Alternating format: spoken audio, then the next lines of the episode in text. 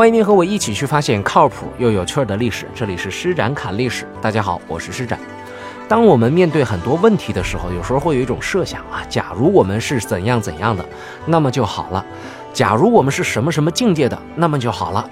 哎，这个事情可能就不用再面对，或者这个事情就迎刃而解，这个事情就这样处理了。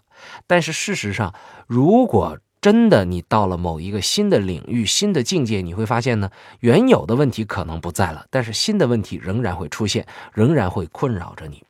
在李亨还不是太子的时候，他可能最大的梦想就是想去做太子。当他成为了太子，他又想当皇帝。如今他当上了皇帝，才发现皇上不是你想当想当就能当啊！啊，这说起来想到了我之前的一个专辑。为什么会有这样的感慨呢？就是因为在太子李亨当上了皇帝，成为了唐肃宗以后。尽管还没有太站稳脚跟，但是皇帝要面临的各式各样的问题都出现了啊！首先是大臣们之间的关系，然后是太监和大臣们之间的关系，然后是后宫和大臣和太监之间的关系，这非常非常的挠头，很难处理。现在呢，在肃宗的面前就摆着一个大难题啊！这个难题就是他的首席的智囊李泌，现在。和他后宫里边那个张良娣，以及宦官李辅国之间存在着一些矛盾啊。这个后宫的张良娣和李辅国呢，两个人属于战略性的结盟啊，俩人想一起把这个李泌干掉。虽然我们知道，在现实生活当中。在前朝，如果没有李泌帮助肃宗，肃宗可能没有走的那么远，不会走的那么快，走的那么顺。但是在后宫那些人眼中啊，这根本就不重要啊！只要除掉了李泌，我就能当上皇帝，我就能当上大太监。哎，这个比什么都重要。于是他们开始给李泌下绊啊，给李泌挖各式各样的陷阱。话说有这么一天，肃宗呢就找这李泌唠嗑，看起来像是闲聊，但是聊着聊着。突然之间就说这么一个事儿，他说呀，这个广平王，广平王是他的一个儿子啊。他说广平王呢担任天下兵马元帅已经有一年多的时间了，我现在想让建宁王啊，也是他另外一个儿子，想让建宁王统兵专政，但是我又担心呢，兵势两分，所以你说咱立这个广平王为太子咋样啊？哎，这话里边有几层意思啊？看上去好像是要分一兵权，好像是要对建宁王好，但是后面人又接了一句话，要把广平王立成太子，这个就很大事儿了啊！这个事情非常严重了。为什么呢？因为立太子是一个很敏感的话题。那为什么肃宗在这个时候要立太子呢？面上的意思还是我说了，立广平王为太子呢，顺应了古制啊。这古制叫什么？叫储君不争。未来的皇帝不让他出去打仗去，所以呢，再让建宁王把兵权拿走啊，让建宁王呢分一部分兵权，这好像是名正言顺了。而这广平王没了兵权，没了那么多的权力，却给了他一个太子，这个看上去他也不会太心里不平衡，这就是表面的问题。但是李泌是一个非常聪明的人，一听这个就知道，这绝没有表面看上去那么简单啊。太子他是随便立的吗？那立太子这时机对吗？肯定不对啊！皇上不是那么糊涂的人，皇上是个演员。你要让皇上自己去决定这件事吧，他肯定不会想在这时候要立太子的。为什么呢？因为当年这个肃宗，也就是李亨，他即位的时候，按照他的说法是啥？说是这是危难之际，我。使用的一个权益之法，啊，所谓的权益之法，就必须得我得有个身份，我才好去讨伐叛军。我不是真的想要当皇帝，那我为了平叛的这个事情呢，我临时执政，对吧？这事儿我们之前说过是吧？所以呢，当这个玄宗他的爸爸啊派人把玉玺啊、宝册呀拿过来颁给他的时候呢，这个肃宗皇帝是坚决拒绝接受的。按他的话来说，这我评判还没结束呢。等评判结束之后，等评判胜利了，我要还政于父皇，而且把那些什么这个宝册呀、玉玺呀，都弄到宫里边放一旁边供起来了。啊，他的父亲也陪他一起演嘛。这我们之前曾经在节目里边专门说过这一段。当然，这话呢，他是表面上演的，嘴里边说的，心里边咋想的，谁都不知道。可是你既然如此了，你就必须得维护你这形象。假如你现在要是立了太子，那就坏了。什么人能立太子？你都不是一个正经的皇帝，你立什么太子？对不对？要立也是你爸爸立呀。所以，如果你今天要立太子，就说明之前你在撒谎，你在表演。哎，如果是肃宗自己，他不会做这个决定。那么这决定是谁说的呢？李泌一想就知道是他后宫里边那女人张良娣，还有那李辅国，他们俩想的办法。哎，那么他俩想这办法是不是要坑害皇帝呢？绝不是。因为正像是我们之前讲啊，所有的后宫的女子，她的权势的这个来源都是统一的一样。所谓的后宫女子，你是皇后也好啊，你还是宦官也好，你这一切都来自于皇帝。皇帝在，你啥都有；皇帝不在，你啥都没有了。所以他们对皇帝呢，不可能狠心的去使什么招法来啊。像我们看《甄嬛传》里边，最后把皇帝给弄死了，这种。这个其实几率并不大啊，这几率是相当之小的。那么这俩人出这主意是想干嘛呢？其实就是想坑害他李泌。我这么一说呢，大家可能就不太了解了啊，怎么就能坑着李泌呢？我给大家解释一下，您就明白了。他们出这个主意，让肃宗去征求李泌的意见。那李泌呢，基本上有两种选择，一个是同意，一个是不同意。这俩选择都会给李泌带来灾祸，啊！假如他同意，那就是陷皇帝于不义。皇帝的这个所作所为，正像我之前所说的，那都是假的，都是虚的。之前你都玩的是套路，那么你就会遭受到舆论的批评，老百姓就会骂你。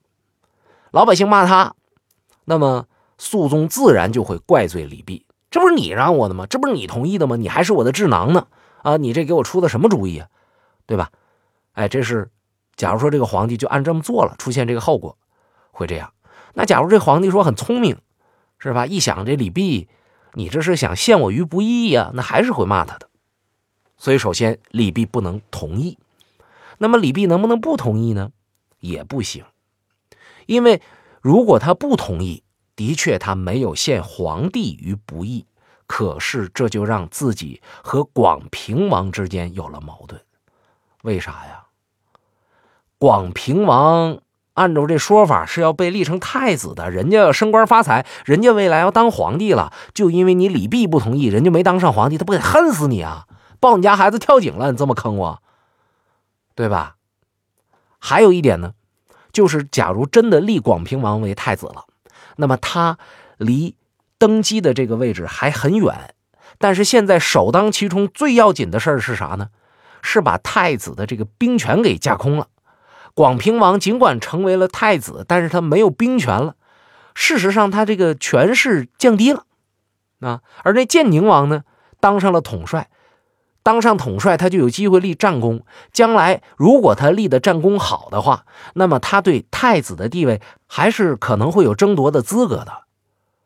而一旦这两个王子，那这两个亲王开始争夺太子位了，那这个局面就会混乱。局面一混乱，真的朋友，老大老二一起打，不一定这结果就是他们两个谁拿到了，更有一种可能，可能是老三老四拿到了。所以张良娣就觉得，如果局面混乱了，那有可能把自个儿的儿子立成太子了。哎，这都有可能，这种想法都是有的，是吧？中国古代不有那么一句话吗？将欲取之，必先予之。我想要拿走你的东西，那我怎么能拿走呢？我先得给你，我不给你，你不会要我拿走你的。我不给你，你没有，我怎么拿走啊？哎，这是很辩证的，很有哲学味道的这么一段话。所以这个招特别黑，哎。这个招在枕边风吹完，肃宗像所有经历了枕边风的男人一样，有一丢丢的糊涂。哎，于是他找李泌来商量了。但是李泌非常的清醒啊，啊，对咱们来讲这都是一个难题。可是李泌，人家的口才，人家这脑子转的特别快你听人家怎么说啊？他说：“我早就说了啊，目前军务切急，许多事务都要立即着手去办啊。至于说是屹立太子这个事儿，陛下这是您的家事。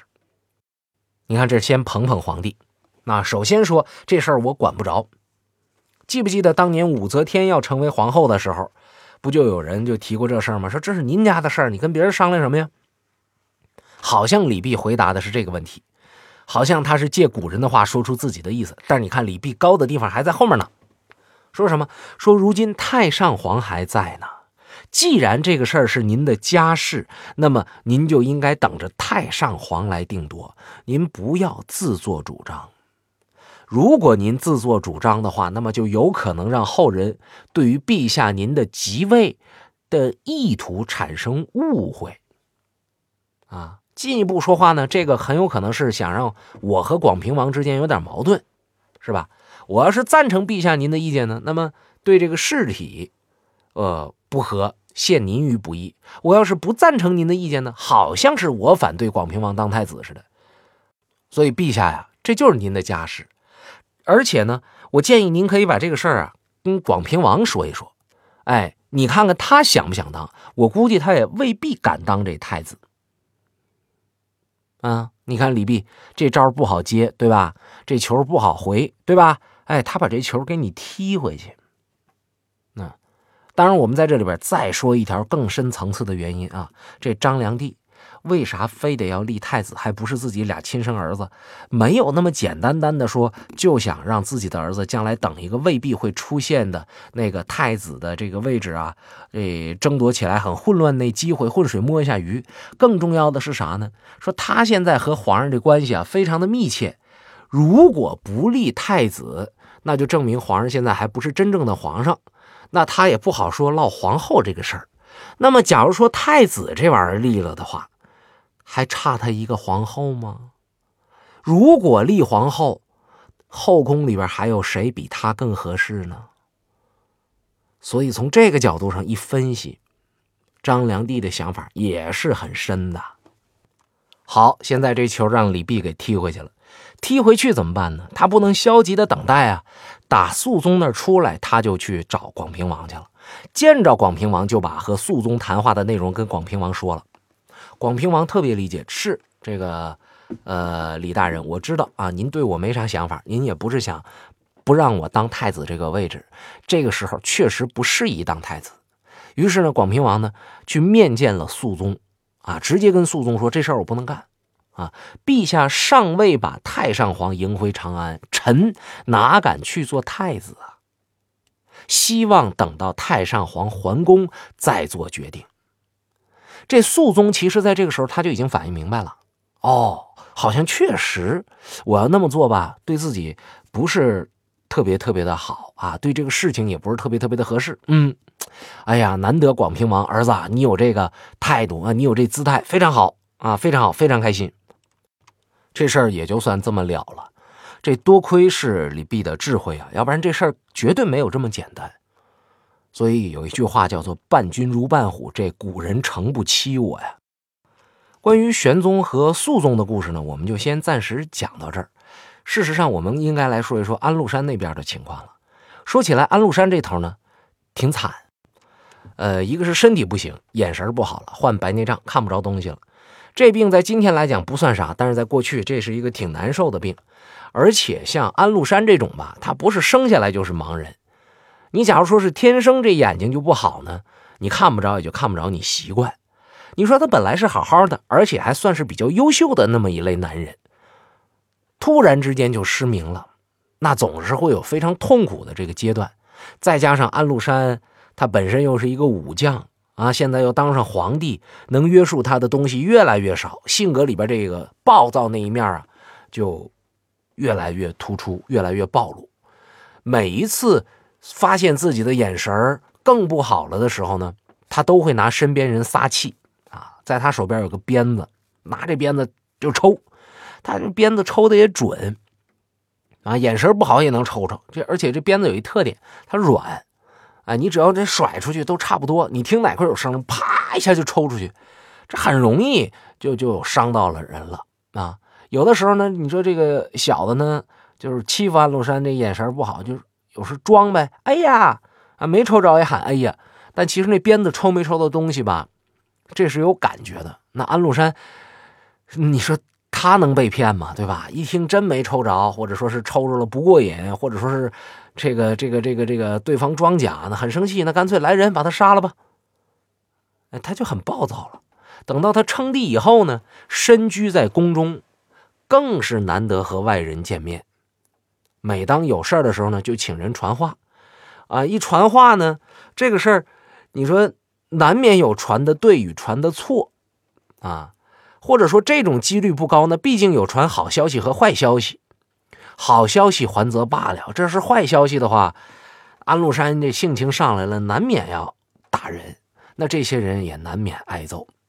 在众多挨揍的人里边，有一个叫李珠儿的，是个宦官啊，他挨揍挨的最多。说起来，这李珠儿呢，也是出身在契丹部落，哎，说十来岁就跟着安禄山，人非常的聪明。但是呢，这个过去来讲，说这个奴隶啊是没有什么人权的，或者换一句最简单的话来讲，就奴隶就不被当人看，就是牲口，就是物件哎，所以呢，这个安禄山呢就不希望自己身边带着一个有男性生殖能力的小孩，就想把他弄成太监。十几岁的时候就把这孩子给阉了，啊，阉的也非常的粗暴，就拿刀咔嚓就给嘎了，嘎完之后就造成了大出血。按照史籍记载，当时流血数升。你搁今天话来讲，那就快死了，基本就死了。结果安禄山说是拿火灰给他敷住伤口，这小孩疼的呀，昏死过去了。这个人呢，其实人体其实这个自愈能力非常的强。这小孩愣在鬼门关回来了，啊，昏了一天一夜，醒过来，醒过来之后呢，又经历过非常痛苦的养病阶段，后来当了宦官。当了宦官之后，他有一特点呢，就是因为他身体不完整啊。所以安禄山也就不用想这人背叛，或者说是在男女关系上给自己戴绿帽子，或者是说等他的子孙看到他受虐待来报仇都不用想。所以时间一长呢，安禄山呢挺信任他。可是呢，当安禄山这身体出现状况的时候呢，就连这李珠儿也狠命的打。所以这李珠儿呢，他心里也觉得挺别扭。你说我这十来岁就让你给阉了。这么多年一直精心的伺候你，我都没说你割我的这个，这个这个这个仇恨啊！你怎么到现在岁数大了，你还倒打我了呢？我是谁呀？我让你说打一顿就打一顿呢？他心里就特别特别的不开心，啊，不舒爽，这就是个隐患。为什么讲说过去的那些大户人家呀，啊，把那个自己知近的什么侍女呀，啊，这个佣人呐。都哄得非常好，像亲人一样，什么王妈、刘妈呀、张叔啊，是吧？都是这种啊。对这个这个佣人的孩子呢也很好，为什么呢？因为很多时候在别人看不见的这些地方，佣人的很多活都是良心账，主人不可能像跟安监控似的跟那盯着，即便是安监控，他也不可能二十四小时跟那盯这个，所以他就只能和对方关系好，哎，和对方关系好，让期盼着对方。用良心来做事。现在安禄山和这李珠儿之间这关系，显然已经没有良心可言了。那么没有良心归没有良心，他和行动起来还是有距离的啊，还是需要有人勾搭他。谁呢？哎，有这么一个小伙安禄山有一个宠幸的小妾，姓段，生一个孩子叫安庆恩。这个段氏呢，挺受宠。就想让安禄山呢立这个安庆恩为太子，来取代安庆绪。安庆绪就听说过这个事儿，他就挺害怕，说：“你看，我要是好不样的让这小崽子给我取代了，那这多闹心呢！啊，这玩意儿，我这不白活这么大岁数了吗？是不是？而且按照我爹这性格，我要是被取代了，那我就得被杀。”他很焦虑，但是又不知道什么办法能够把这个祸头给避过去。哎，结果就这时候，就有人跟他说了：“说有的事情啊是不得已而为之的，机不可失啊。跟他说这事儿的人叫做严庄啊，严庄呢也是安禄山身边的一个近臣，但是也跟李珠儿一样，经常挨揍，那揍的他也心里边也难受啊，就就恨不得弄死安禄山。那么这话说出来，其实在这种时刻说呀，是有潜台词，是有暗示的。这安庆绪呢，也就心领神会了，说这个老兄有什么计谋啊？那我就听命呗，我还能不听你的吗？好了。这严庄呢，又去劝李珠儿，说：“这你这前后挨打的次数啊，你现在你还能数过来吗？啊，如果再这样下去的话，那咱俩都容易被打死啊！再怎么下去啊？这话其实说的也很清楚了，如果不改变现状，就容易死。可是怎么改变呢？李珠儿也算是心领神会了，哎，于是呢，也答应和严庄配合。”怎么配合呀？非常简单，道理就是这样。假如有一个人活着，让世界上很多人都不得劲儿，那么这很多人就一定想让他早点死，然后自己好解脱。安禄山恰恰巧就是那个让人不得劲的人，而刚刚我提到的那几个人名，就是很多人中间的一员。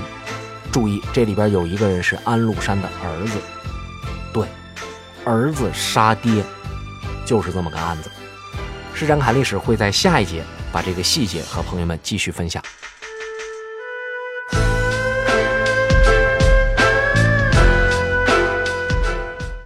如果你喜欢我的节目，想了解更多专辑的信息，成为听友群当中的一员，欢迎大家添加施展侃历史微信公众账号，请在微信添加朋友一栏搜索汉字“施展侃历史”，诗情画意的诗。